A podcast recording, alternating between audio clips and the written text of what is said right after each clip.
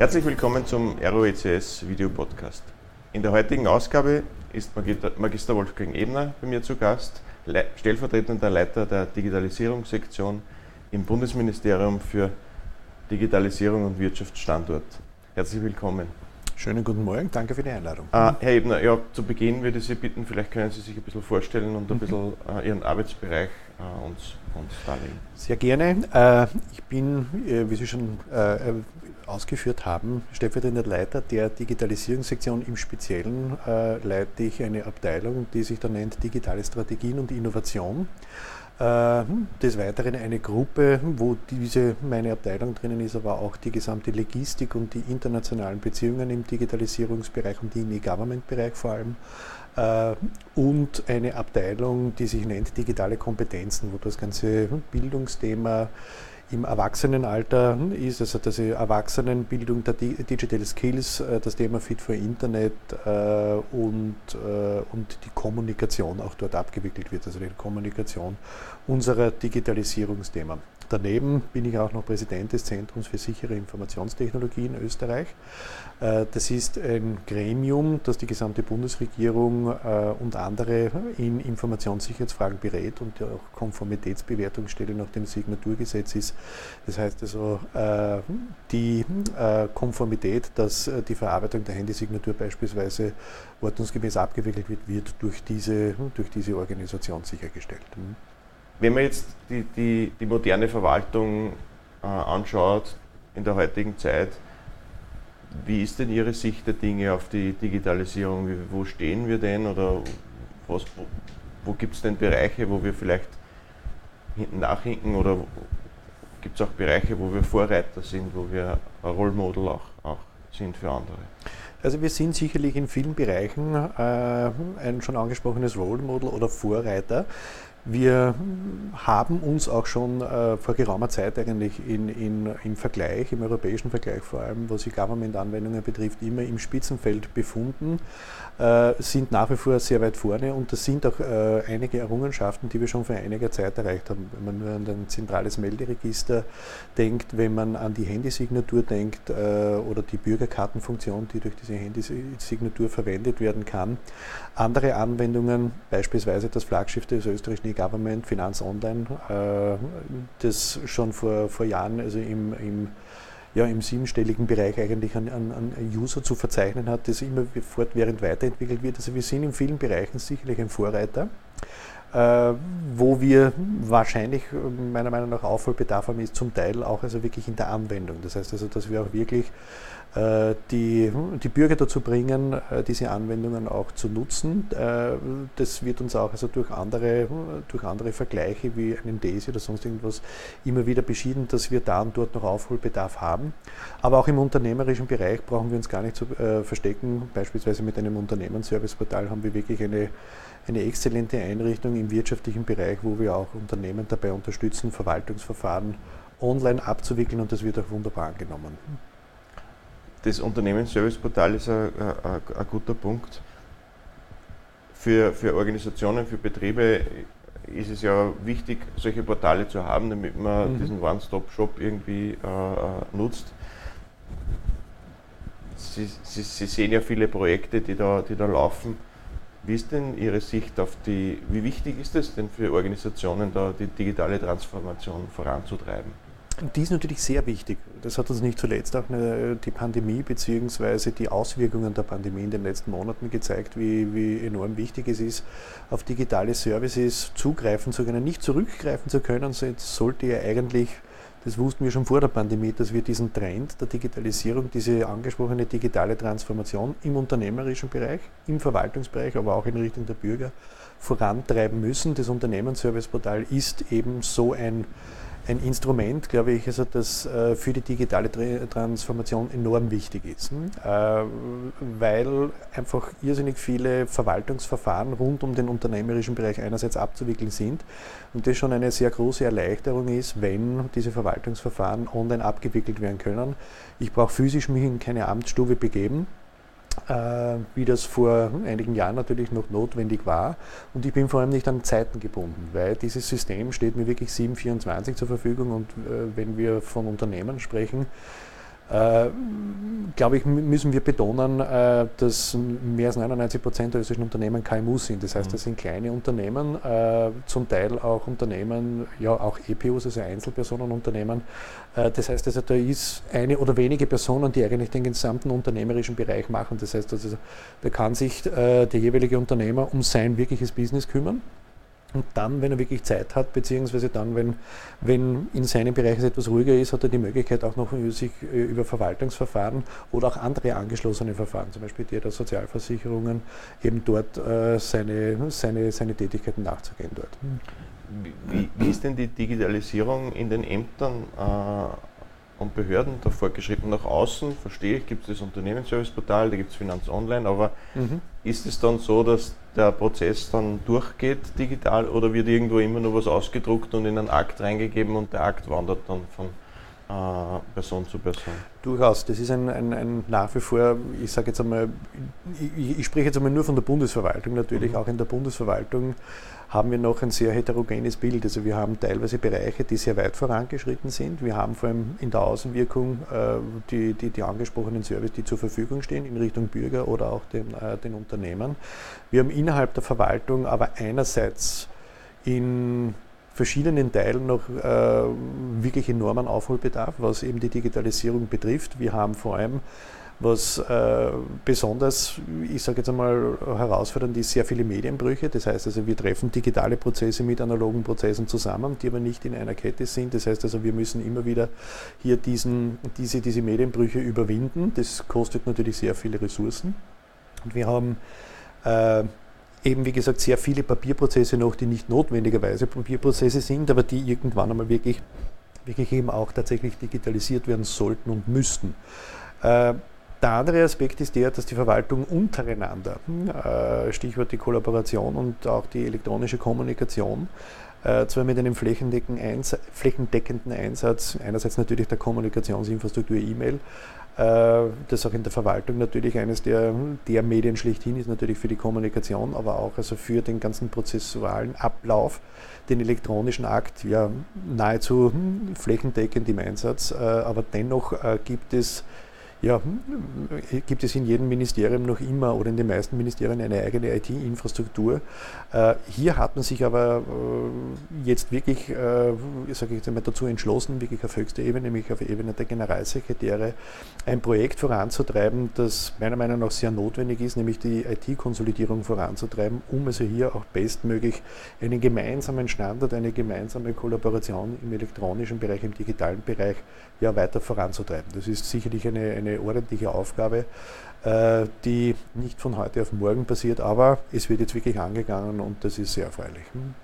Also es gibt immer noch Silos in den Ministerien. Und da ist ja das Ministerium für Digitalisierung prädestiniert, das sowas voranzutreiben, oder dann? Ähm, wir, wir, verstehen uns natürlich schon sehr stark als, äh, als koordinierendes Ministerium. Das heißt also, Frau Bundesministerin Margarete Schrambeck hat das schon zu Beginn ihrer ersten Amtszeit sehr treffend äh, bezeichnet, indem sie gesagt hat, Digitalisierung ist jetzt keine Aufgabe, die ein Ressort allein erledigen kann. Äh, Digitalisierung ist eine Aufgabe, die in jedem Kompetenzbereich, in jedem, in jeden einzelnen äh, Zuständigkeitsbereich natürlich äh, besondere Ausprägungen und, und, und Herausforderungen hat. Die Digitalisierung im, äh, im äh, Tourismus hat sicherlich andere Herausforderungen als eine Digitalisierung im Gesundheitsbereich und dieser wiederum ganz andere äh, Herausforderungen und Fragestellungen wie im Sicherheitsbereich. Das, was wir tun können, das heißt also, auf der einen Seite, jedes Ministerium muss natürlich seine Hausaufgaben selbst machen. Das, was wir machen können, ist zu koordinieren. Das, was wir machen können, ist äh, zu unterstützen. Was wir machen können, ist Best Practices zusammenführen, gemeinsam auch Digitalisierungshemmnisse analysieren bzw. definieren und diese auch natürlich dabei helfen zu beseitigen. Mhm.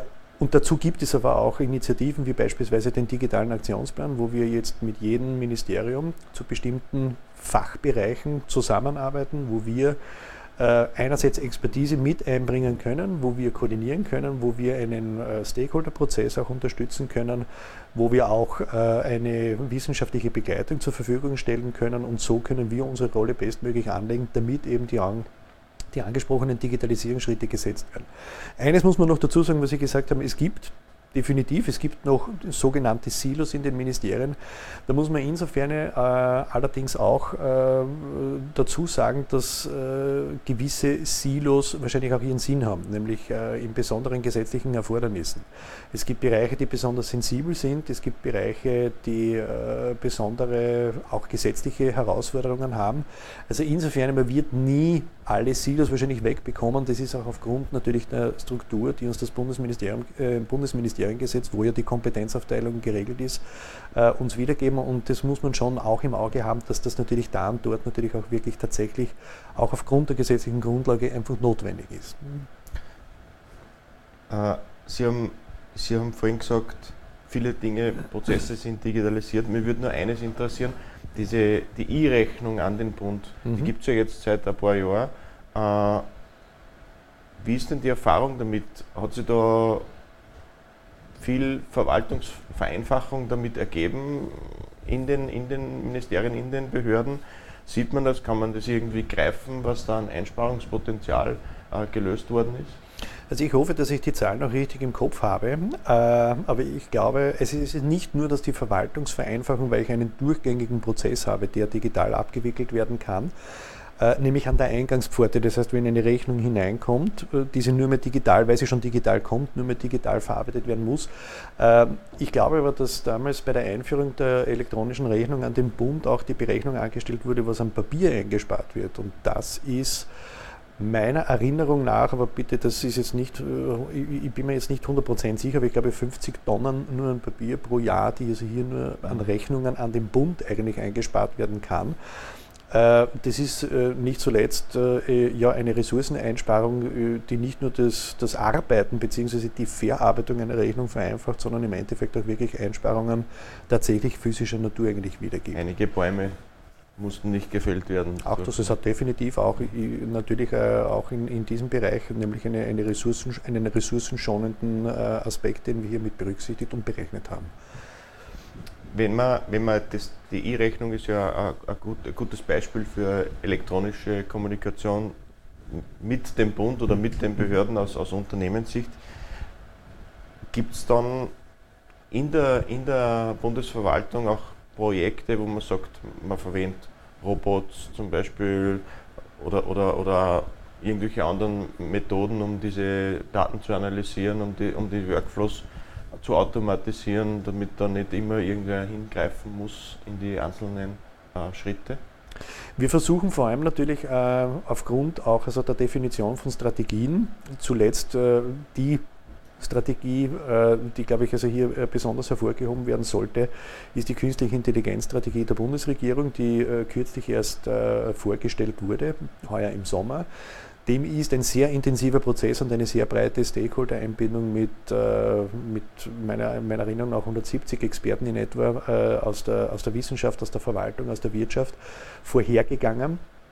Und dort werden schon auch Aspekte wie eben der Einsatz künstlicher Intelligenz im Speziellen hier natürlich also in der öffentlichen Verwaltung angesprochen. Wir versuchen da und dort natürlich auch wirklich innovative Technologien wirklich zum Einsatz zu bringen, auch mit Erfolg. In der App Digitales Amt bzw. über die Webseite Österreich GVD kommen beispielsweise auch schon Chatbots äh, zum Einsatz, mhm. äh, wenn es darum geht, also hier bestimmte Verwaltungsverfahren hier für den Bürger im Speziellen also hier zu begleiten. Und wir haben natürlich auch innerhalb der Verwaltung den Einsatz neuer Technologien schon angesprochen. Äh, wir haben äh, bei der sogenannten Stammzahlenregisterbehörde äh, unsere, wenn Sie so wollen, die ersten Gehversuche hm, im Bereich Robotics eigentlich, die wir hier etabliert haben. Das ist, muss man sich so vorstellen, in der Stammzahlenregisterbehörde kann eben eine Person, die meint, also, dass äh, irgendwelche Daten von ihr äh, nicht richtig gespeichert werden oder sonst was, kann sich an die Stammzahlenregisterbehörde wenden. Das ist ein Prozess, der durch eine Eingabe passiert. Die wurde äh, normalerweise immer von einer Person dann angeschaut, wurde zugeordnet. Das ist ein Prozess jedenfalls, um es zu verkürzen, der hat mehrere, hm, ich sage jetzt einmal ein bis zwei Tage in jedem Fall gedauert. Hm, äh, je mehr Anträge natürlich hier hineingekommen sind, äh, desto länger hat es natürlich gedauert, weil natürlich äh, auch die Personalressourcen des Bundes natürlich begrenzt sind oder, oder, oder, oder der öffentlichen Verwaltung. Jetzt durch den Einsatz einer Robotiklösung, die wir hier als einen Piloten betreiben, ja, sind wir im ein- bis zweistelligen Sekundenbereich, wo die Zuteilung so einer, äh, so eine, einer Eingabe in die Stammzahlenregisterbehörde weiter behandelt wird. Das heißt nicht, dass natürlich dann die inhaltliche äh, Behandlung dieser Eingabe dann auch also durch einen Roboter passiert. So weit sind wir noch nicht, aber nur rein einmal die Zuteilung dieses Eingangsstücks eigentlich, das passiert bereits also eben also auch auf, äh, auf RPA-Technologie. Wir sind auch dabei, natürlich uns weitere Prozesse zu analysieren, interne Prozesse zu analysieren, wo wir vielleicht auch also Robotiklösungen äh, hier natürlich zum Einsatz bringen. Also auch in der öffentlichen Verwaltung, muss man ganz ehrlich sagen, ist natürlich auch der Kreativität dem Einsatz gegenüber äh, neuer, innovativer Technologien äh, sind eigentlich keine Grenzen gesetzt. Die Grenzen sind natürlich logischerweise das Legalitätsprinzip, das für die gesamte Verwaltung gilt. Natürlich, also unser Handeln kann und darf natürlich nur auf Grundlage einer, einer gesetzlichen Grundlage passieren.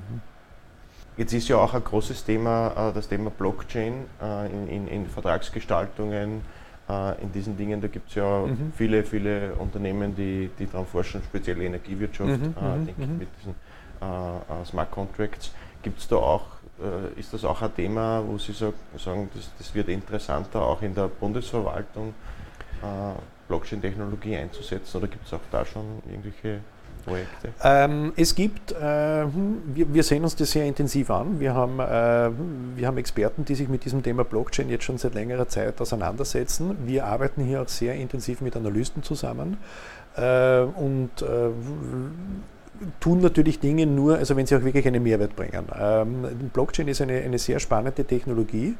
Ähm, wir sind dabei, uns anzusehen, wo das Sinn machen könnte, äh, wo es wirklich auch einen Sinn machen würde, hier Investitionen zu setzen. Am Ende des Tages müssen wir natürlich äh, mit unseren Mitteln, äh, weil wir nicht zuletzt von Steuergeld natürlich sprechen, behutsam eingehen, äh, umgehen und äh, versuchen zunächst einmal zu analysieren, wo das eigentlich Sinn machen würde. Wir haben also Experten, die auch also im internationalen Austausch sind, wo also dieser Einsatz von Blockchain-Technologie äh, angesehen wird. Es gibt hier verschiedene Use Cases, auch im Bundesrechenzentrum hat man sich sehr intensiv schon seit längerer Zeit mit diesem Thema beschäftigt.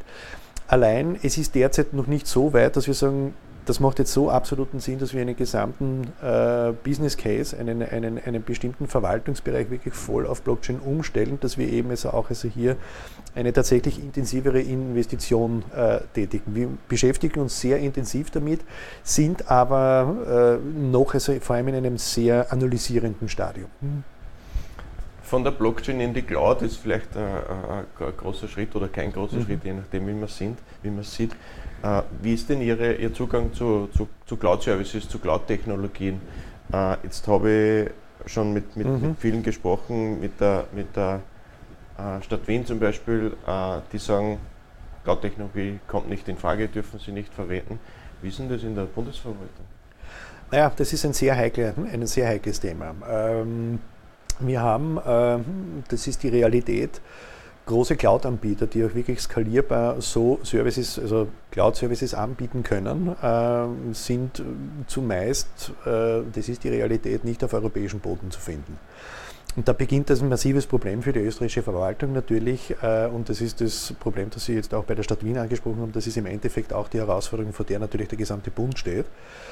Äh, weil auch wir äh, uns natürlich äh, sehr gut überlegen müssen, wie wir mit diesem Thema Cloud und mit der möglichen Weitergabe an Daten außerhalb des europäischen, äh, des europäischen Raums eigentlich umgehen, beziehungsweise wie wir, ob das noch also mit den gesetzlichen Vorgaben, denen, denen wir selbstverständlich unterliegen, auch wirklich noch in Einklang zu bringen sind.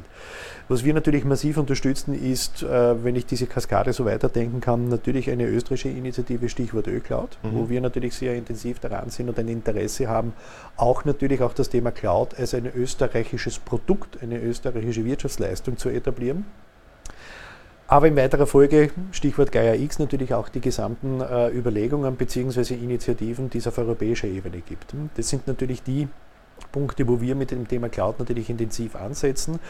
Ähm, wir haben natürlich ja auf der einen Seite auch natürlich aus verschiedenen Ministerien äh, einen enormen äh, Druck natürlich, äh, hier noch verstärkter in Cloud-Technologie zu gehen.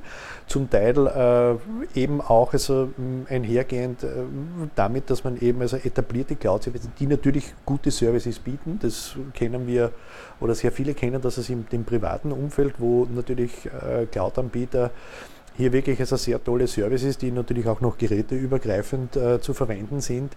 Davon gibt es ja mannigfaltige jetzt. Äh, und äh, diese, ja, diese Erleichterung oder Vereinfachung der Kollaboration und der Zusammenarbeit möchte man natürlich auch also im, äh, im beruflichen Umfeld, das heißt auch innerhalb der Verwaltung nutzen. Wir schauen uns das natürlich hier sehr vorsichtig und gesondert an. Das ist nicht zuletzt auch ein Thema, dass es bis hin natürlich auch zu den Lösungen, die uns als Videokonferenzlösungen äh, angeboten werden, weil im Endeffekt dort auch natürlich sehr stark eine Verknüpfung mit Cloud-Services stattfindet. Und das ist ein, äh, ja, ein sehr herausfordernder Bereich, vor allem was eben äh, die Themen Informationssicherheit und nicht zuletzt auch äh, der rechtlichen Grundlage und der rechtlichen Datensicherheit eigentlich ja zum Inhalt hat. Wie stark sehen Sie denn das Thema IT-Sicherheit mit, mit Digitalisierung, auch, auch Abläufe von Prozessen etc. in den, in den Behörden verknüpft mit IT-Sicherheit? Enorm.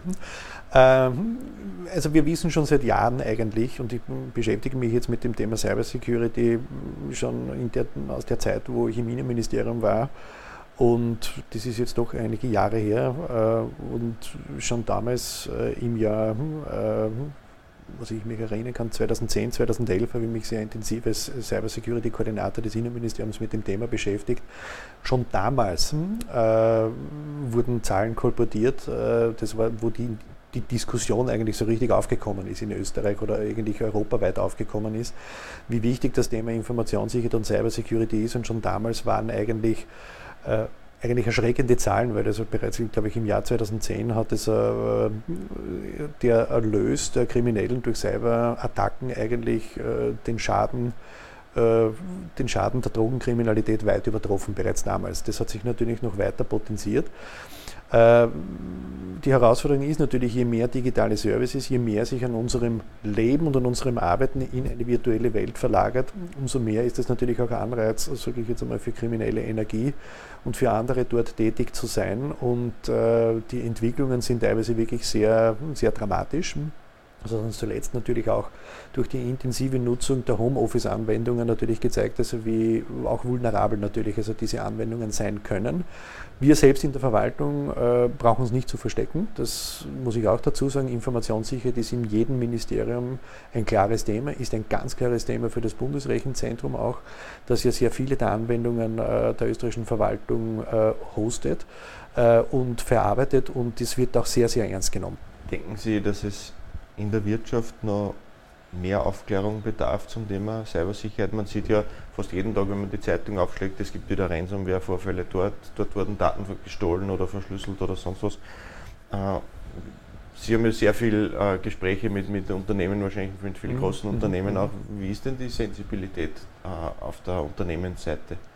Naja, sagen wir es mal so, ähm, große Unternehmen äh, sind sich natürlich auch also ihrer, ihrer, ihrer Attraktivität als Ziel eines, eines, eines Cyber- oder eines Hacking-Angriffs natürlich bewusst und haben hier natürlich auch also äh, immer, immer dieses Thema oder, oder schon seit längerem dieses Thema nicht nur am Radar, sondern auch wirklich tatsächlich Informationssicherheit in ihren Prozessen etabliert, Informationssicherheit in ihren Systemen etabliert, weil sie natürlich wissen, was für ein enormer Schaden einerseits dem Unternehmen, äh, aber auch ihrer Kunden erwachsen kann und nehmen dieses Thema äh, sehr ernst und beschäftigen sich auch sehr intensiv also mit dem Schutz ihrer Systeme.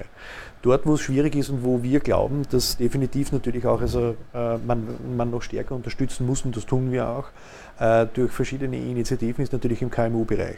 Äh, der KMU-Bereich, da ist tatsächlich also zum Teil nicht nur Aufklärung, sondern auch also wirklich Unterstützung notwendig. Dafür gibt es aber auch wirklich gute Services, seien das jetzt also von, von angefangen von den grundlegenden äh, Überlegungen, wie ich Informationssicherheit meiner Systeme äh, sicherstellen kann, die beispielsweise durch äh, Interessensvertretungen äh, wie der Wirtschaftskammer angeboten werden, ja bis hin auch wirklich also, zu, zu einem Zusammenbringen mit, mit, mit, mit jenen Institutionen bzw. auch Firmen, äh, die Informationssicherheitsleistungen anbieten.